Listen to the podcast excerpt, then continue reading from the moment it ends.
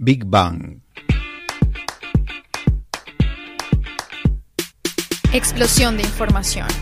Tu programa en español libre e independiente. Transmitiendo desde Melbourne, Australia. Con Mario Blitzman. Andrea Riaño. Todos por la Triple F.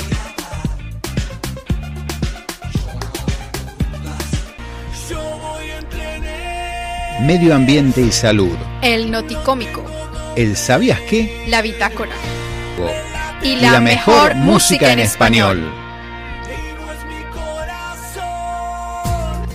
Todos por la Triple F.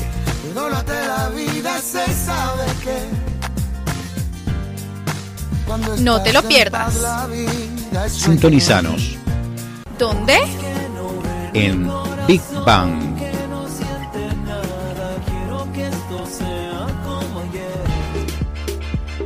Big Bang.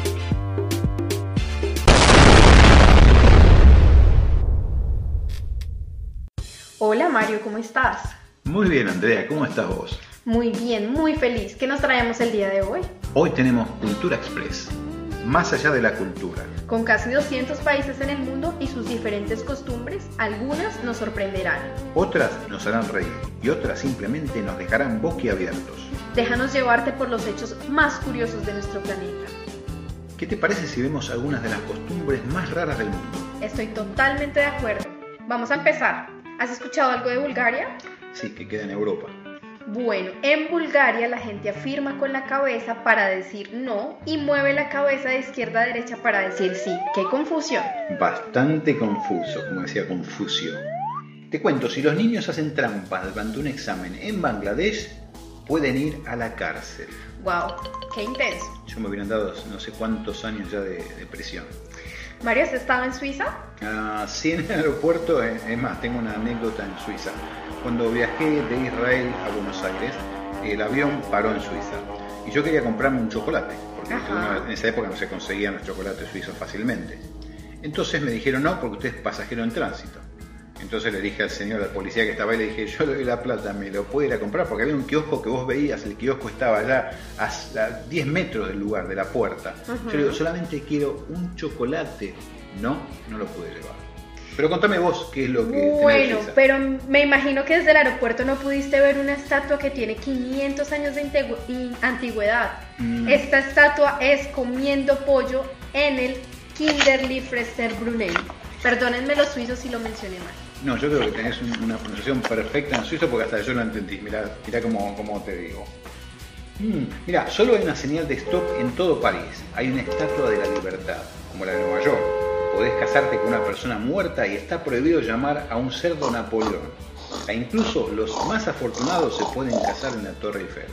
Bueno, pero si yo tuviera un cerdo, creería que no lo llamaría Napoleón, incluso si no estuviera en Francia. Hay que ver cómo lo llamaríamos, ¿no? Bueno, eso lo veremos en otra edición. En Samoa hay una tradición que se llama fa afafine, que significa que el hijo más joven crece hija si tienes muchos hijos varones en la familia. Fa, fa, fa, fa, fa, fa, fine. bueno, perdón, pero me causó gracia. En la India mucha gente piensa que el papel váter es antihigiénico y prefiere usar una mano derecha con agua. La mano derecha con agua, mira vos. Bueno, eh, creo que ya no iré a la India. Bastante difícil. ¿Sabías que en Arabia Saudí es el país más largo sin ningún río? Y si una mujer quiere viajar sola puede hacerlo con el permiso de su marido, Bien. solamente. Si estaría casado, se lo doy el permiso, ningún tipo de drama. Te digo que en Tonga es peculiar, si un hermano y hermana están solos en una habitación, es incesto. Si un chico y una chica están hablando a solas, se dirá que son pareja. Y nadar los domingos, absolutamente prohibido. Bueno, las costumbres. Hmm. ¿Sabías que todos en Afganistán que tengan el número 39 en su matrícula de coche o de carro o de auto será insultado debido a que ese número se relaciona con la prostitución? Ajá. En Zimbabue, el rapero 50 Cent es conocido como 400 millones de dólares. Bueno, un poco gracioso. Hay una razón por la que los canguros y los emu son el icono de Australia. Ninguno de los dos puede ir hacia atrás. Eso representa un signo de proceso. Exactamente esto es lo que quiere Australia, ir hacia adelante. Australia tiene la valla más larga del mundo, la Dingo Valla. Esta tiene 5.412 kilómetros y es más larga que la muralla china. ¿Qué te parece? Muy interesante. Te cuento una. En Birmania son muy supersticiosos. ¿eh? No pueden cortarse el pelo lunes, viernes ni en tu cumpleaños. Las mujeres embarazadas no pueden comer algunas cosas como plátanos porque creen que si comen plátanos el niño será muy grande y si comen chili no tendrán pelo. Bueno, ¿será que será verdad? Y deben ser, habría que verlos pelados a ver si comieron alguna vez.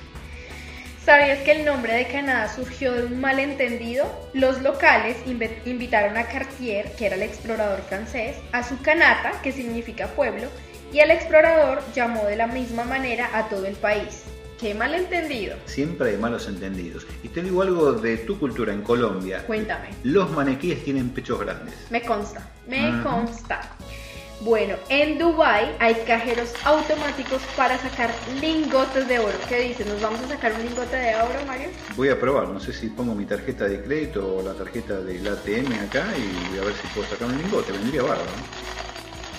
Te cuento que en Costa Rica no hay direcciones. Si querés enviar una carta deberás escribir la quinta casa de la derecha del ayuntamiento que es de color azul. Es facilísimo esto, ¿no? Aparte para el cartero me imagino que es una pavada trabajar así. No, pues me imagino, súper fácil enviar una correspondencia. En Finlandia cada año se realiza una carrera en la que la esposa debe llevar a cuestas al hombre. También este país es considerado muy justo porque la multa a pagar por exceso de velocidad depende de los ingresos del conductor. Si yo me hubiera casado con una finlandesa, pobrecita, ¿no? que me tenga que llevar UPA con dos metros, va a ser bastante complicado. Te cuento que en Tikrit, Irak, hicieron un monumento al hombre que lanzó su zapato a George W. Bush. Bueno, estos han sido todos nuestros datos curiosos del día de hoy. ¿Qué te parecieron, Mario? Me parecen realmente sorprendentes y muy culturales. Bueno, próximamente más información y muchos más datos curiosos, así que Culturízate Express. Cultura Express. Chao. Chao, chao.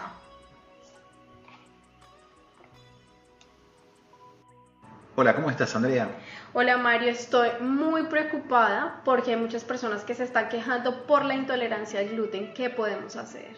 Mira, creo que podríamos hacer un viajecito para la República Argentina a entrevistar a un gran médico como el doctor La Rosa. Por favor, necesitamos hacerlo urgente. Desplacémonos ya. Nos estamos yendo para la República Argentina con el doctor Sebastián La Rosa. En Big Bang, siénteme. Ciencia, tecnología y medicina. Un espacio para aprender y, por qué no, reflexionar. Las novedades en un mundo abierto a la información. Salud y consejos para una vida mejor. Big, Bang.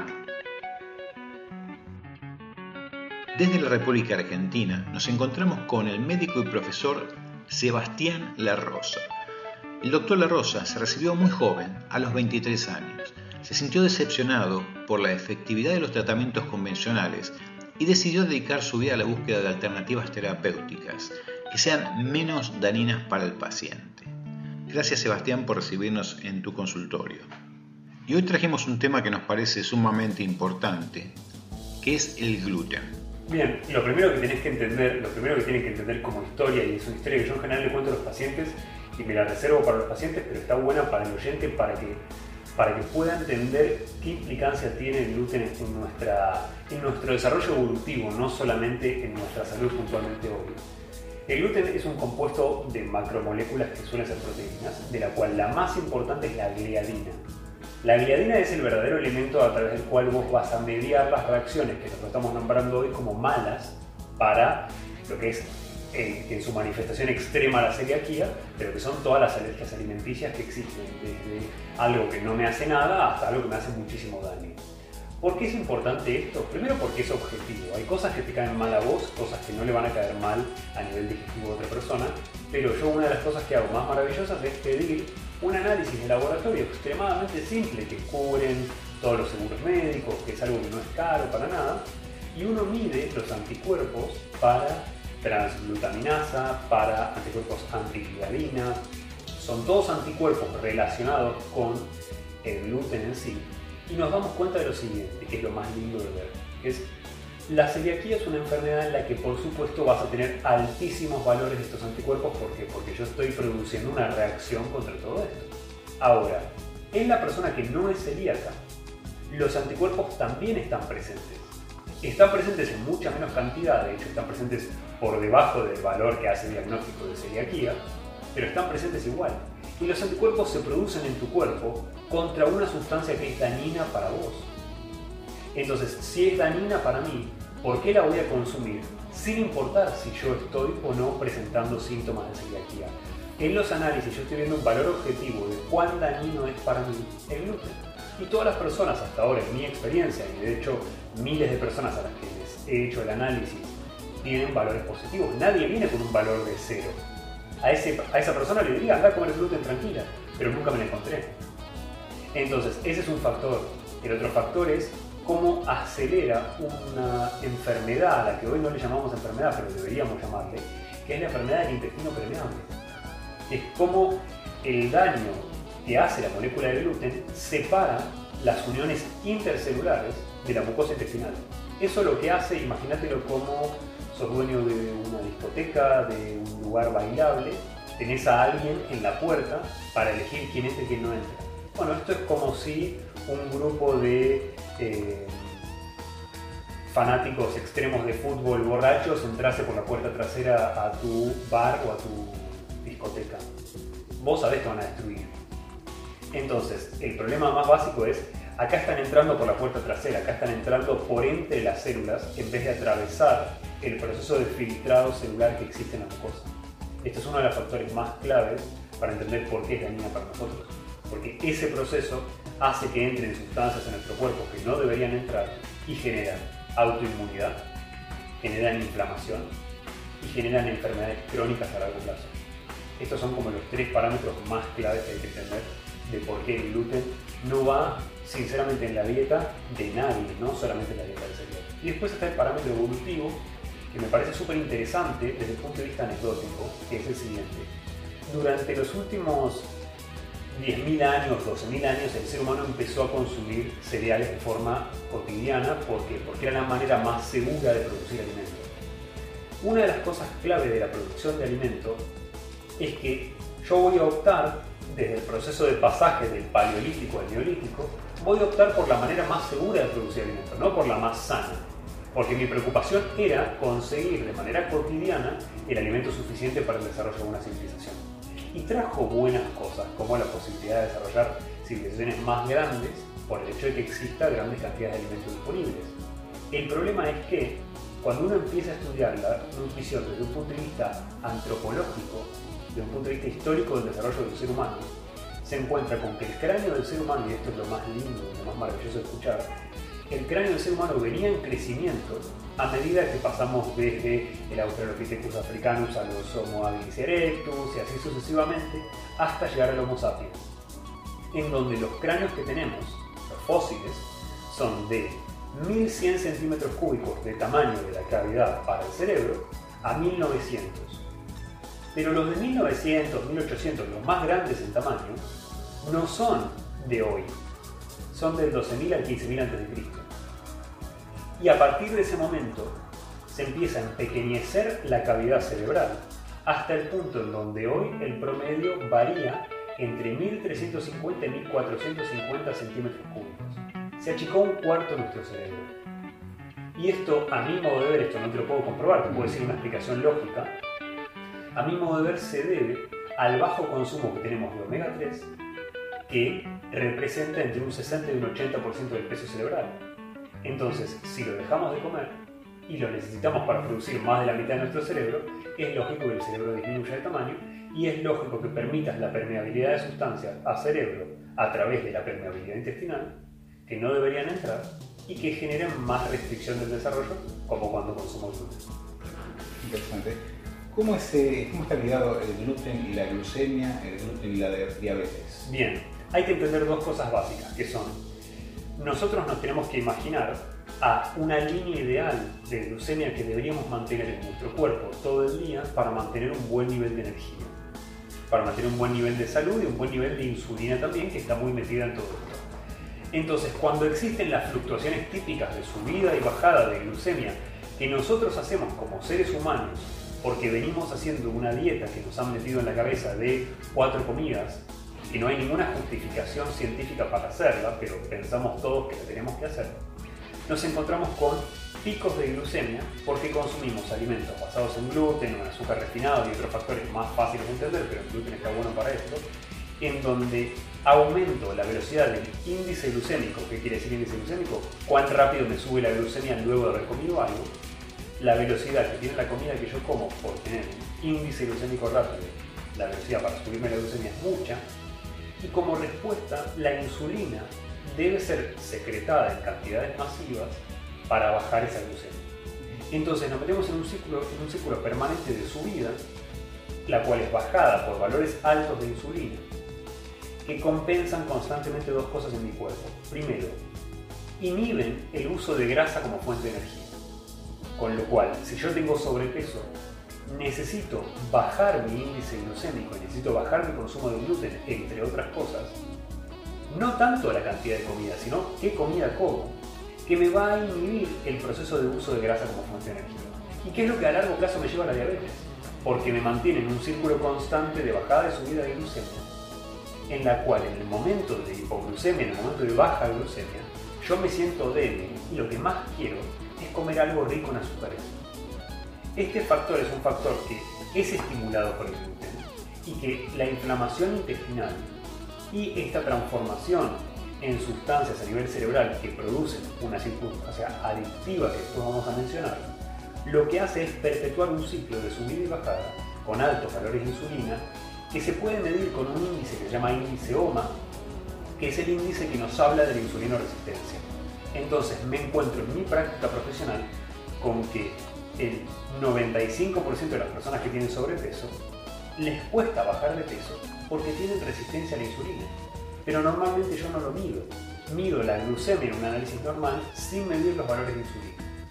¿Por qué? Porque yo me encuentro con que si la glucemia está normal pero los valores de insulina que yo necesito para mantener mi glucemia normal son elevados, yo estoy haciendo varias cosas que son terribles. Una, estoy estimulando la formación de tumores. Dos, estoy inhibiendo el uso de grasa como fuente de energía como mencionábamos antes. Tres, estoy inhibiendo muchas hormonas, desde las cuales son hormonas sexuales que me van a llevar a desequilibrios del desarrollo de los tejidos en mi cuerpo, hormonas que me van a dar la renovación de los tejidos como la somatotrofina y otras hormonas que yo mencioné en los videos.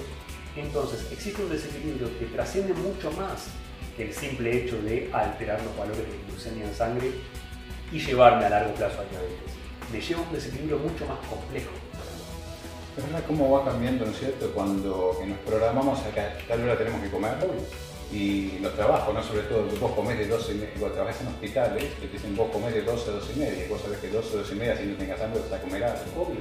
Y vas recontra programando con eso. Eso se acostumbra a tu cerebro para el que quiera hacer un cambio alimenticio a partir de ahora, que sepa que en 3 o 4 días la grelina, que es la hormona que te da niveles de hambre, eh, depende mucho de tu rutina. Si vos estás acostumbrado a comer a las 12 del mediodía, a las 11 y media vas a tener un pico en valor de grelina. Quien empieza a hacer ayuno intermitente por ahí no lo saben, después lo vamos a mencionar, pero yo solamente ceno, yo como una sola vez por día. La grelina se acomoda y vos no tenés hambre, por eso puedo trabajar la cantidad de horas que trabajo. Eh, vos comentabas, recién que hay una adicción, o sea, que hay una adicción, ¿cómo es el tema de la adicción? Bien, eh, los circuitos de adicción en el cerebro se dan a nivel de un sector en el cerebro que se llama mesencéfalo. Ese sistema de adicciones conlleva una vía de transmisión neuronal que se da a nivel de una sustancia que las digo meramente por, curiosidad, que se llama sustancia tegmental, es el techo del mesencéfalo. ¿Por qué es crucial esto? Primero porque el tronco del cerebro del cual el mesencéfalo es parte, es parte de un desarrollo de un proceso cerebral muy inconsciente, muy instintivo y muy antiguo en el desarrollo evolutivo del cerebro en todos los mamíferos. Esto es importante porque me va a hacer que el proceso de adicción sea un proceso inconsciente y no consciente. Es un proceso que yo no puedo cambiar voluntariamente. Las cosas que yo puedo cambiar voluntariamente son cosas que en general dependen de la corteza cerebral, no del tronco cerebral, que es una sustancia mucho más profunda.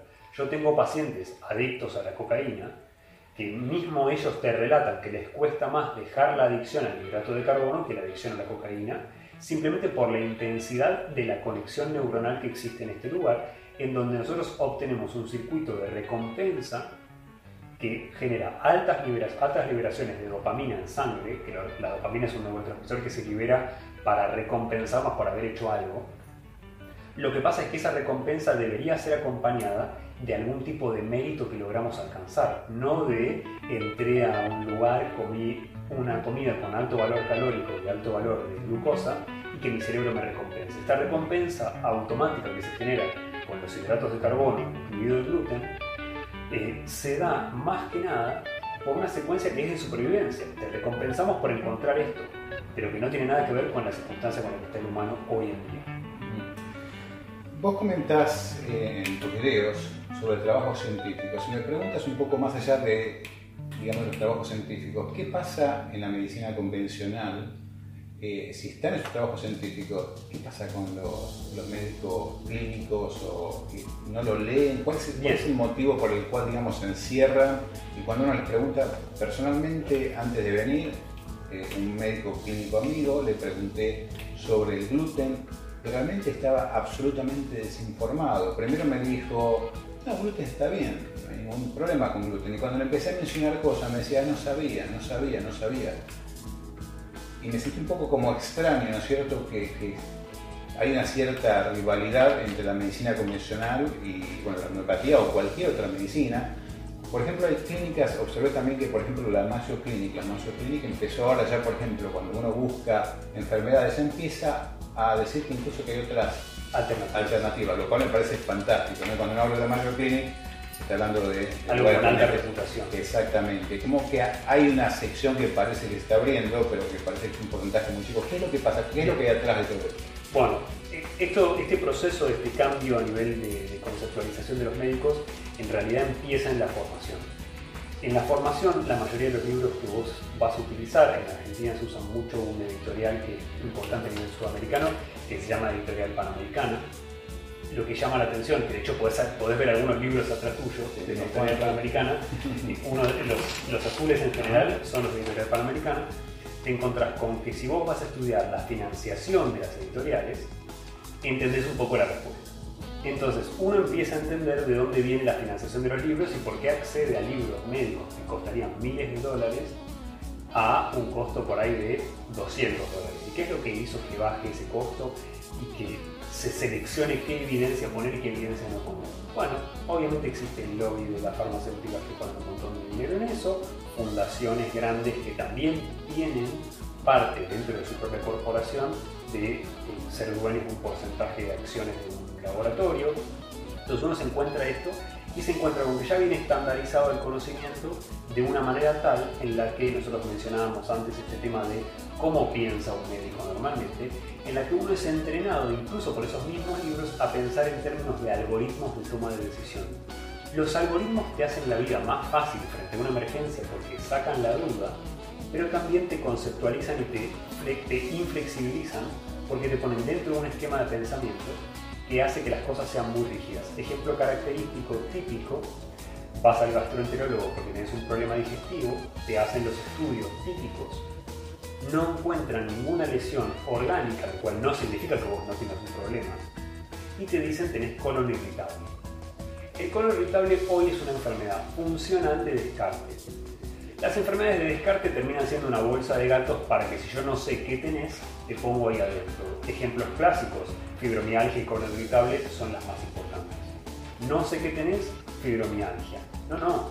Yo puedo tener altos niveles de inflamación en el cuerpo y tener dolor en puntos específicos, pero que en otros, y que me clasifiquen como fibromialgia y me traten como fibromialgia sin tener una mejoría, ejemplo típico que te puede relatar cualquier persona con fibromialgia, sus frustraciones a nivel del sistema médico, el punto no deja de ser que existe un esquema de pensamiento muy estructurado que teóricamente tendría que hacerle la vida más fácil al médico, pero que lo limita.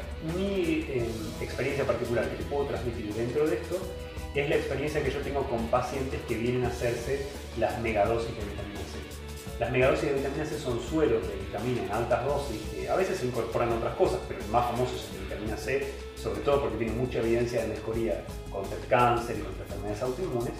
Y esa evidencia está súper comprobada y sin embargo muchos pacientes se la mencionan a un médico y la respuesta del médico es, bueno, si crees en eso, hacelo. Este es el problema, es el médico no sabía ni que existía antes de que el paciente se lo mencione. Entonces, en vez de decir, no conozco esto, no sé nada del tema, lo desvalorizo automáticamente porque no puedo aceptar el hecho de que no tenga la certeza absoluta en esta conversación. Entonces, hay por un lado un tema más de ego y de estructura de ego. Por otro lado, hay un tema de desconocimiento en el que, sinceramente, una de las cosas que hablábamos antes es la cantidad de horas por día que tengo que ponerme o a trabajar o a estudiar, por ejemplo, en cada video. Yo tengo dos libros leídos para cada video. No es información que recopilé de internet. Entonces, ese es un problema básico con respecto a las personas normalmente. Las personas no se dedican a estudiar con este nivel de profundidad de información. Y todos los estudios médicos, los estudios incluso científicos, que pasa mucho a nivel de alimentación, donde existe mucha controversia entre qué comer y qué no comer, te encontrás con que si vos jugás a leer no el libro de divulgación de un estudio, sino el estudio en profundidad, te encontrás con que el estudio en profundidad sirve para comprobar las cosas, pero en un contexto muy específico. Por ejemplo, un estudio famoso sobre la carne y la toxicidad de la carne se llama estudio de China. Ese estudio de China es un estudio que sirve para comprobar todo lo que te dicen en el libro en contextos específicos en los que estás, en ese clima en donde se probó, con las otras alimentaciones, además de la cantidad de carne que comían estas personas en China, un contexto específico que si yo no lo tomo en cuenta y generalizo, tengo un problema porque empiezo a conceptualizar cosas de manera equivocada y después sale otro estudio que me dice, mira que comer vísceras animales es más sano que comer músculo. Y esto lo comprobas en la naturaleza cuando ves que todos los animales carnívoros lo que hacen, si pueden elegir, es comerse las vísceras del animal que cazaron y luego si están muertos de hambre comer el músculo, pero no es una elección propia. El animal que come el músculo es el animal carroñero normalmente. Entonces, este tipo de controversias se empiezan a entender siempre y cuando yo me siente a leer la letra chica del contrato en este caso. Que es algo que no hace nada. Que es algo que no hace nada. No, hace nada, que es un problema. Bueno, te agradezco muchísimo. ¿Qué más podemos resumir entonces del gluten? ¿El gluten es malo? Mira, el gluten es malo, el gluten está en la mayoría de los productos derivados de cereales. Hay otros derivados de cereales que también son nefastos, como pasa con el maíz, en donde no tiene gluten, pero también es muy inflamatorio y es muy productor de, eh, del desarrollo de esta enfermedad intestino permeable. Por otro lado, existen cereales que no lo son tanto. Hay que entender que las cosas no son blanco y negro y que existen en su justa medida. El gluten sí es negro, sacalo de tu dieta lo más rápido que puedas. Pero no todos los cereales son igual de malos, en donde el arroz, por alguna razón que todavía no conocemos a nivel científico, es mucho menos productor de la inflamación del intestino delgado que el trigo, la avena, la cebada, el centeno o el maíz, donde hoy la avena se discute si tiene o no tiene gluten, raro, realmente debería estudiarse y debería definirse de una manera muy simple, sin embargo está en discusión y, y muchas personas con celiaquía mejoran de sus síntomas de celiaquía reemplazando el gluten por la harina de avena, es algo que yo jamás recomendaría porque igual va a ser proinflamatorio, pasa lo mismo que con el maíz, no tendrá gluten si no lo tiene, si sale la prueba científica que no lo tiene, pero genera inflamación igual, con lo cual el sentido común es, el ser humano en el paleolítico no consumía esto, no hace falta que hagas una dieta paleo, pero sí empieza a reducir las cosas que todas las dietas que tienen evidencia científica de mejoría tienen en común, desde el pluriveganismo hasta el carnivorismo absoluto. Todas las dietas que existen en el medio, pluriveganismo, veganismo, dieta alcalina, cetogenia, dieta paleo, carnivorismo, son todas dietas que tienen evidencia de mejoría de enfermedades. Y todas tienen un denominador común, de hecho la keto, la cetogenia bien hecha también lo tiene, es no tienen cereales y no tienen lácteos. La cetogenia mal hecha va a incluir lácteos, pero bien hecha no los va a incluir. Y estos son dos conceptos básicos que no existían tampoco antes en nuestro consumo. Una pregunta más. Vos sabés que yo te viví en Australia, entonces esto le va a gustar mucho a los australianos y sobre todo también a los argentinos. Eh, siempre llevamos dulce de leche. A pesar que en Australia hay una, dicen que no podés llevar ningún producto lácteo, incluso dulce de leche lo ponen parece medio tonto. Bueno, una- uno del azúcar, no, obviamente que no es bueno, pero digamos que uno extraña y quiere llevarse algún, alguna cosita así para probar o para regalar. Eh, el tema es que encontré que había un dulce de leche que dice gluten free.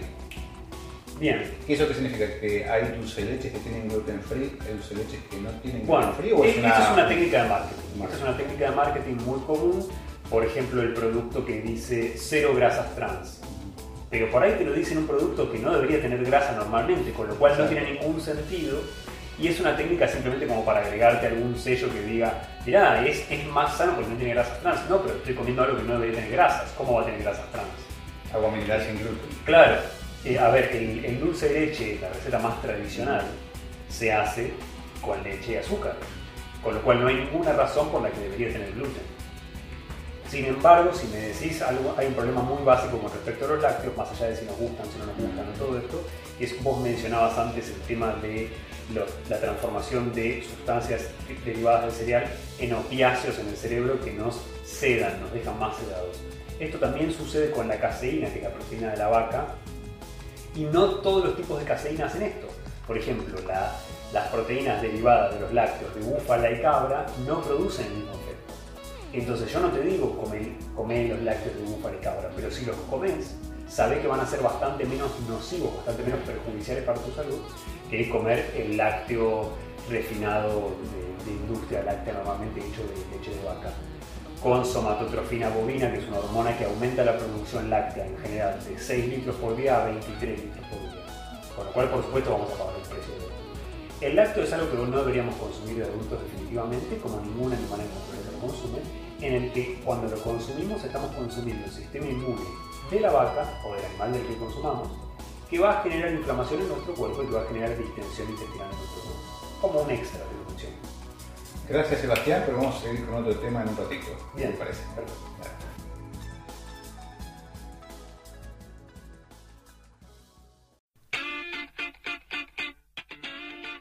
Big Bang. Explosión de información.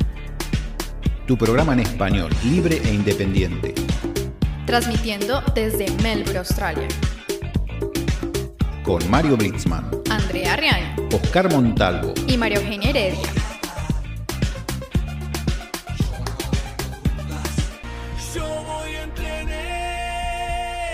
todos por la triple F. Medio ambiente y salud. El Noticómico. El sabías qué, La Bitácora. el diván del psicólogo. Y, la, mejor, música en español.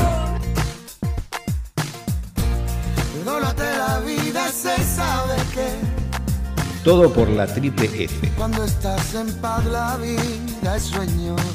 No te lo pierdas. Sintonízanos ¿Dónde? en Big Bang.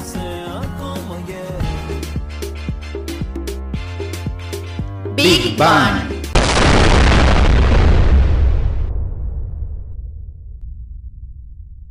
Bienvenidos a Big Bang. Mi nombre es Andrea y hoy me acompañan Mario Blitzman y Oscar Montalvo.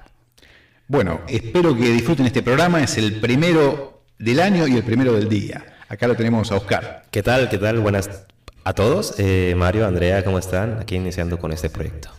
Bueno, estamos súper felices porque traemos, como dijeron ellos, muchos temas interesantes para ustedes y vamos a iniciar con el ¿Sabías qué? Exactamente, tenemos una- un material bastante amplio que va desde música hasta el sabías qué, el noticómico, el diván de psicólogo y así un montón, un montón de secciones diferentes para que cada uno nos diga cuál es la mejor. Bueno, así es. Y como les mencioné, vamos a irnos con ¿Sabías qué? Vamos. Vivimos en un mundo curioso, Intrigante y desconocido. con más preguntas que respuestas. Pero, ¿Sabías qué? ¿sabías qué? ¿Sabías que... Bueno, yo les traigo algo súper importante que es sobre el homenaje o la, el Día Internacional de la Mujer. ¿Cómo la ven? Qué bueno, ¿cuándo es eso? Bueno, para que ustedes sepan, el Día Internacional de la Mujer es a nivel internacional y se celebra el 8 de marzo. 8 de marzo, y eso es para, para conmemorar qué. ¿Me podrías expl- explicar un poquito más sobre eso? Bueno, por eso les traigo unos sabías qué para que ustedes se enteren de qué se trata esta conmemoración. El primero de ellos es que se dice que este día específico dedicado a las mujeres trabajadoras se debía a un trágico suceso que ocurrió en los Estados Unidos en 1957, cuando las mujeres que trabajaban en una fábrica de textil de Nueva York decidieron en forma de protesta para dejar de trabajar por inhumanas condiciones de trabajo y la rebelión fue contenida de forma violenta, culminando con la muerte de 129 trabajadoras carbonizadas dentro de la fábrica. ¿Sabían que este fue el inicio del Día de la Mujer? Lo sabía, no recordaba exactamente cuándo había sucedido, pero sí. Y bueno, lo lamentable es que siguen pasando cosas y todavía, ¿no es cierto? Se sigue eh, segregando a la mujer. Sí, la verdad yo no había escuchado de eso, pero qué fatal, carbonizadas. Yo no podría imaginar eso. algo Y así. 129 mujeres, que es lo peor. Bueno, el segundo sabías que, que les traigo es que en comienzo el nombre para conmemorar esta celebración era Día Internacional de la Mujer Trabajadora, pues debido al suceso que ocurrió, pero luego se decidió realzar el valor de la mujer en todo sentido y quedó como el Día Internacional de la Mujer. También les cuento que este día se festejaba en fechas diferentes según los países, pero en 1914, a propuestas de la feminista alemana, se celebró por primera vez el 8 de marzo, que es el día que les digo que se continúa celebrando. ¿Qué piensan sobre esta celebración hasta el momento? Me parece perfecto y siempre es bueno honrar la memoria y, ¿no es cierto?, y recordar las cosas que pasaron para que no pasen, a pesar de, como te decía, que siguen pasando. Y qué bueno que ahora se está incluyendo, que abarca como un concepto más amplio, no solamente como la conmemoración de, de aquellos fallecimientos, sino que ya abarca más temas de equidad de género, que estamos ahora como que en todos lados se está promoviendo bastante eso. Por suerte. Bueno, ¿y ustedes sabían que en 1920 se aprobó la decimonovena enmienda de la Constitución estadounidense que otorgaba a las mujeres por primera vez el derecho al voto? O sea, hasta 1920 se aprobó el derecho al voto a la mujer. Vamos avanzando, por suerte. Además del derecho al voto, las mujeres gracias a sus luchas obtuvieron derechos a ocupar cargos públicos, a trabajar y a la enseñanza vocacional, cosa que me parece realmente justa. También les cuento que en 1975, coincidiendo con el Año Internacional de la Mujer, las Naciones Unidas celebra por primera vez el Día Internacional de la Mujer el 8 de marzo. Desde ahí se conmemora esta fecha, como les venía comentando. Y por último les cuento que según las organizaciones de las Naciones Unidas, el tema de 2017 para el Día Internacional de la Mujer fue las mujeres en un mundo laboral en transformación hacia un planeta 50-50 en 2030. Así que se espera que las Naciones Unidas continúen trabajando por la igualdad eh, para la equidad de las mujeres. Esperemos que sí, esperemos que sí. Esperemos que todo continúe así y la verdad que, que toda la equidad se vea reflejada en, en- en hechos, no solamente en días conmemorativos. ¿Y vos decías en el 2050? Sí, se espera que, en el 2030, se espera que para el 2030 las mujeres tengan muchísimo más poder en ciertos cargos que en el momento no tienen. Mm, sería bueno que pase antes, ¿no? A mí ese tipo de cosas cuando uno da una cosa así a larga data, ¿no es cierto? Me parece que todavía como que habría que mejorarlo un poquito, tendría que ser desde ahora o de la semana que viene, máximo. Pues el poder de que ya tienen en mí es en mi corazón. Uy, qué bien. Qué poético este hombre.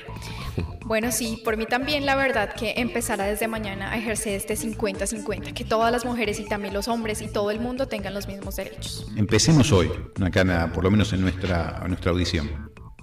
Bueno, claro que sí, Mario, ¿y tú qué nos trajiste? Bueno, nos vamos a ir al noticómico.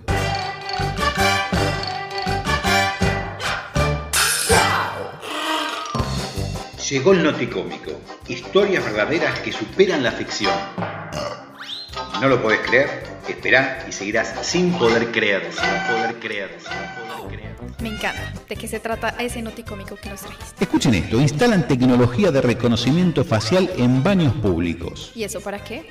Bueno, mira, una de las maravillas de la tecnología moderna más grande de China se está extendiendo lentamente a los baños públicos en todo el país, combatiendo el desperdicio y el robo. Escuchen esto de papel higiénico. Ahora no roban bancos, ahora roban papel higiénico.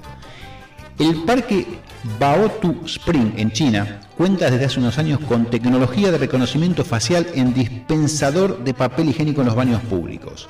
¿Quieren saber cómo funciona esto? ¿Cómo Pero por supuesto. Funciona así. La persona se acerca a la máquina y se le escanea la cara. Y luego el dispensor le da aproximadamente 70 centímetros de papel higiénico. Ni 69 ni 71. 70 centímetros de papel higiénico contado por la más alta tecnología china. Para obtener otra ronda de papel, los usuarios deben esperar 9 minutos y pasar por otro escaneo facial.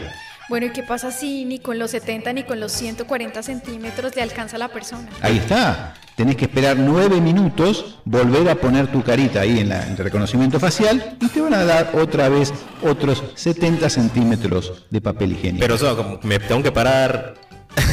Interrumpir lo que Interrumpir lo que estoy haciendo. haciendo. y sí, sí, lo que tenés que hacer es tratar de realmente usar muy bien el papel higiénico. Yo te recomiendo cortarlo, viste que viene de 10 centímetros, cortarlo de 10, usar uno por uno y bueno, y, y hacer un buen trabajo. O sea que tienes que soltar la nutria vas otra vez al reconocimiento facial y vuelves a soltar la nave. Sí, el olor que hay, el olor que hay afuera mientras esperan para el reconocimiento facial por segunda vez, te puedes imaginar las moscas, ¿no? Bueno, hasta el momento el baño pasó a consumir 4 rollos de papel higiénico por día, o sea, 10 rollos menos que antes de la instalación del guardián tecnológico. Esta tecnología se implementó por primera vez en China en los baños públicos del Templo del Cielo en Beijing, en marzo pasado luego de que sugirieran informes de que los lugareños visitaban los baños y se llevaban todo el papel higiénico que podían cargar, no cagar. Desde entonces han estado apareciendo en varias ciudades. ¿Qué les parece? Bueno, yo creería que si ustedes, los que nos están escuchando, van a ir a China, es mejor que lleven su propio papel higiénico. O que no coman. No, yo les recomiendo algo a los chinos. Escuchen bien esto porque yo sé que nos escuchan. Porque viste cómo están todos los chinos, los americanos, los rusos, nos escuchan para ver, ¿viste? A ver qué estamos diciendo. Entonces, aparte de este programa, obviamente que lo escuchan. Internacional. Lo- claro, lo que les quiero decir es lo siguiente. ¿Por qué no bajan de 70 centímetros a 52.5 centímetros? Porque es un cálculo que podrían ahorrar un rollo más por mes. Bueno, ya saben, a medir esos cuadritos y a utilizarlos muy bien. Como en la cárcel. Y en los países como Australia aprovechen que el papel higiénico está en todos los baños, en todos lugares, no se lo lleven así no nos ponen esos reconocimientos faciales. Ya saben, hacer caso.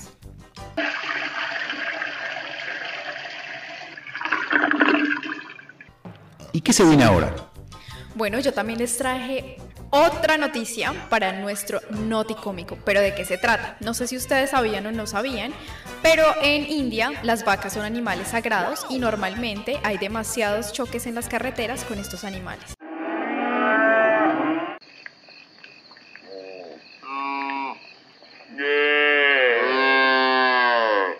¿Sabían esto o no? Sí, sí, sabía que había, por lo menos que es un animal sagrado, los choques, eh, no sé, chocan, la- digamos, las vacas con los autos o los autos con las vacas. Yo creo que es el uno con el otro y el otro con el uno. En Buenos Aires diríamos, qué mala leche. Pero bueno, ¿por qué les digo esto? El tren más rápido de India entró en servicio el pasado sábado, pero el viaje tuvo que ser suspendido rápidamente al chocar el convoy con una vaca solamente un día después de la solemne ceremonia de la inauguración. ¿Qué tal esto? O sea, ellos esperaron mucho tiempo para inaugurar el tren más rápido y al siguiente día de ser inaugurado se chocan con una vaca. Tendrían que haber puesto una cerca para la gente, ¿viste? Como ponen la cerca para las vacas, pero ahí tendrían que poner, como son sagrados, la cerca para la gente. Bueno, también les cuento que el Vande Bharat Express, construido en India, cubre la línea Nueva Delhi con Varanasi y la locomotora arrolló una vaca, lo que dejó al convoy de cuatro vagones sin luz, además de dañar el sistema de frenado según los ferrocarriles indios. El tren pudo llegar finalmente a su destino en Nueva Delhi de forma segura, así lo indicó un portavoz de la compañía Smitabat Sharma. El Vande Bharat Express puede alcanzar una velocidad de 180 kilómetros por hora. El trayecto entre Nueva Delhi y Varanasi, ciudad sagrada de hinduismo a orillas del río Ganges, es de 800 kilómetros por hora. ¿Cómo la ven? 800 kilómetros por hora. 805. ¿Qué es que eso, es, 800. eso es astral. O sea, poderle llegar a la luna en La vaca habrá... 800. Mira, Espérate. irreconocible, la vaca quedó irreconocible. Mario, espérate, ¿podemos repetir esa última No, parte? no, a mí me parece No, que está no, no, perfecto. no, no, a mí me no. parece Queda que- perfecto para el, co- para el podcast y lo ponemos en categoría cómico. 800 kilómetros por hora. Una No, vaca, perdón, la vaca corría 800 kilómetros y se llevó por delante el tren. Era 850 kilómetros. 850 La distancia, la distancia entre Nueva Delhi y Varanasi. Mm, qué, qué vaca. Ay, ¿Qué más? Repitámoslo. No, quedó bien. 800 kilómetros. 800 kilómetros. No. Pensé que era más rápido. El Vande Bharat Express puede alcanzar una velocidad de 180 kilómetros por hora. El trayecto entre Nueva Delhi y Varanasi, ciudad sagrada del hinduismo a orillas del río Ganges, es de 850 kilómetros. ¿Cómo les parece? ¿Por hora? No, no por hora. 850 kilómetros de distancia. Bueno, aparentemente es un tren bastante moderno, ¿no? Porque a 180 kilómetros por hora está Y- bastante bien. Ya fuera de bromas, este, ¿qué pasará ya en, en un lugar donde las vacas son sagradas y si hay algún tipo de accidente? Bueno, ese fue accidente, pero cuando hay algún tipo de que atropellan una vaca, ¿habrá alguna penalización para las personas? Eso es lo que no sé. Pensarán como, no sé, que, que el dios está en contra de ellos. Supongo. Habría y que también, averiguarlo. Y también supongo que harán un rito especial de ofrecimiento de la vaca o algo así. Me imagino. Sí, porque es- al ser sagrada. Raro que no las protejan, ¿no? Sí. sí. Bueno, pasamos al siguiente tema. el siguiente tema. Una serpiente viaja 14.000 kilómetros desde Australia, desde nuestra Australia a Escocia, en el zapato de una mujer. En los zapatos de una mujer. ¿Y la mujer se dio cuenta por lo menos? No, no, no, no viajó, se fue a Escocia, llegó, todo muy lindo, llega a la casa y resulta que el hijo ve que en uno de sus zapatos hay una serpiente. Y pensó que era un chiste, que era una cosa. Ella vivía en Queensland. Y bueno, entonces eh, le dijo a la madre, le mostró que había una serpiente, no, y tuvo que llamar al servicio, ¿no es cierto?, de, mm, ¿cómo se llaman estos lugares?, eh, de protección al, al animal. Y bueno, después lo vinieron a buscar y se dieron cuenta que era una pitón no venenosa, por suerte, ¿no es cierto? Y por suerte no se la puso y eh, quedó con el zapato ¿no? que le iban a cobrar una multa, supongo, por usar un zapato de serpiente. Pero ni siquiera en los rayos X de los aeropuertos la detectaron. Es una buena pregunta, ¿no es cierto? Qué bien que está la seguridad en todos los aeropuertos que te puedes llevar en un zapato una serpiente y nadie se da cuenta. Eso, eso te demuestra ¿no? lo que está pasando en el mundo, que a veces uno cree que la seguridad es buena y realmente es desastrosa, que creo que es más una cáscara de huevo que otra cosa. Sí, es que hay muchas veces que la revisión es aleatoria, entonces a veces hay esos sesgos en las revisiones. Pero, sin embargo, eh, las maletas, todas las maletas pasan por rayos X. Pasan todas y además, eh, no sé por lo menos en lo que pasarán en, el Reino Unido, pero bueno, en Glasgow en este caso, pero lo que sí, eh, por ejemplo, tienen los perros que los sueltan para que vayan también, para que huelan, ¿no es cierto?, si hay algún tipo de de, animal o de comestible, ¿cierto? También se ha pasado, que haya pasado tantos tantos controles es bastante alarmante. Hay que ver a qué olía la bota, porque igual le olía queso y pues ya no detectaron la serpiente, pudo viajar gratis. Y eso sí, no sé si le habrán cobrado después. Pero estamos todos locos. No somos muchos, no somos pocos, pero estamos todos locos.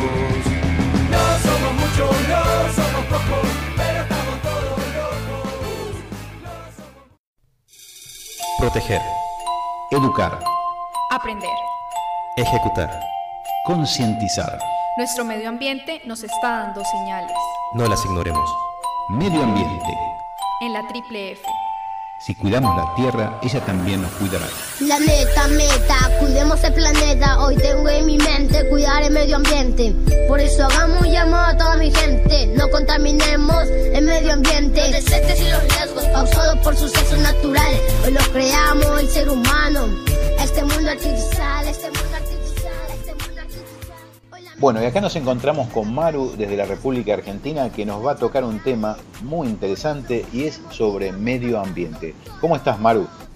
Hola, Mario, ¿qué tal? ¿Cómo estás? Buenas tardes. Buenas tardes, eh, muy contento de, escucharte y a ver qué es lo que nos vas a traer el día de hoy. ¿Qué es lo que está pasando en el mundo? A ver. Bueno, mira, Mario, eh, yo también muy contenta de estar acá participando con ustedes. Eh, te voy a contar una noticia que es bastante preocupante que es sobre la invasión de osos polares en Nueva Zembla. Nueva Zembla, decime, esto es en Rusia, ¿no es cierto? Exactamente, es un archipiélago en, eh, al norte de Rusia, un archipiélago del Ártico, ¿sí? Cuéntame, ¿qué está sucediendo con estos osos polares?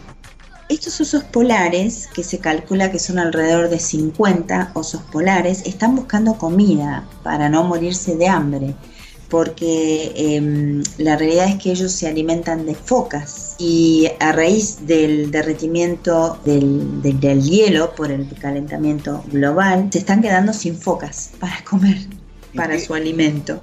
Y me imagino que con esto están buscando comida, se están acercando más a la ciudad esta, específicamente Nueva Zembla.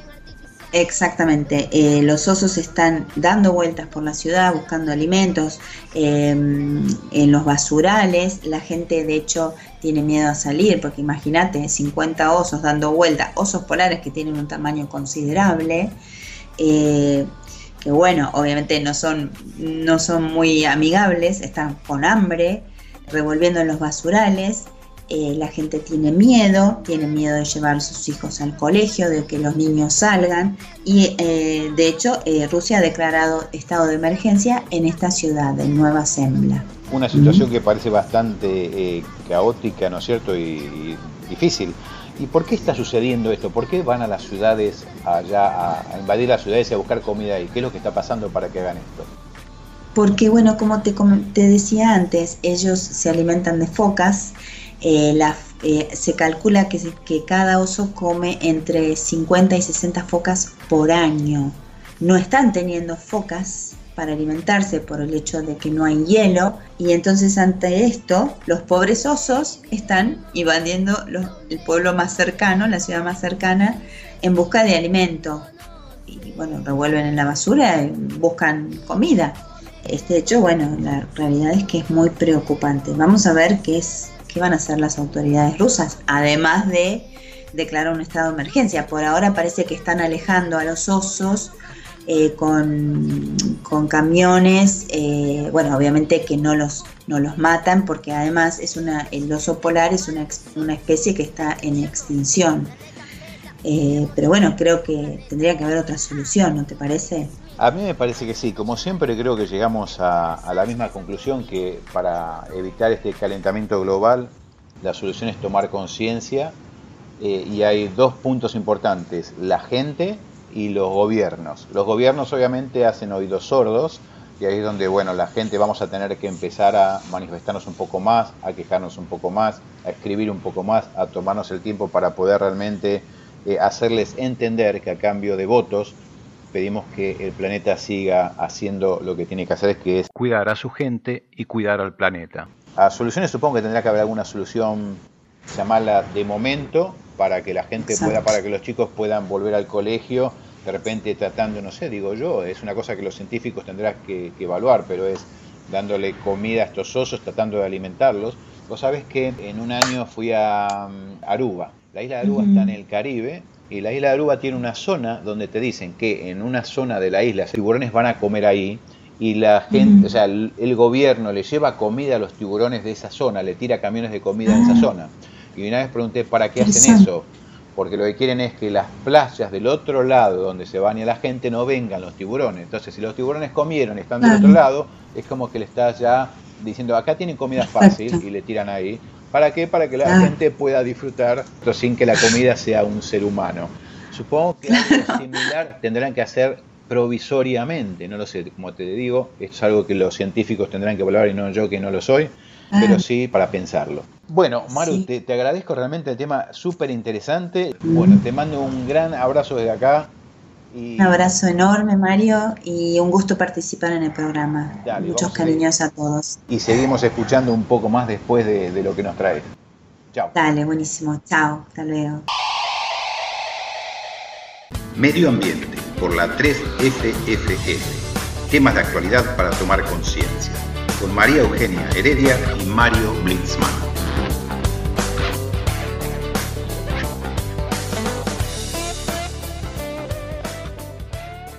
Esto fue una vez más Big Bang. Nos vemos en nuestro próximo podcast. Chao. Big Bang.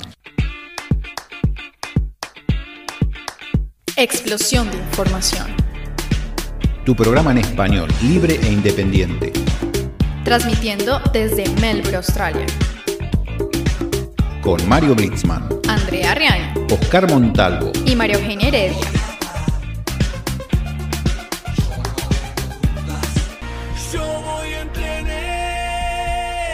Todos por la triple F. Medio ambiente y salud. El noticómico. El sabías qué. La bitácora. El diván del psicólogo. Y, la, mejor, música en español.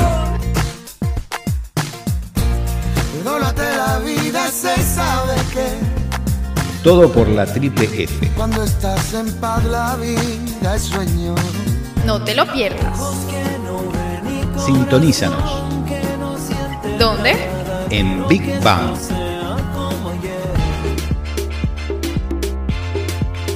Big Bang.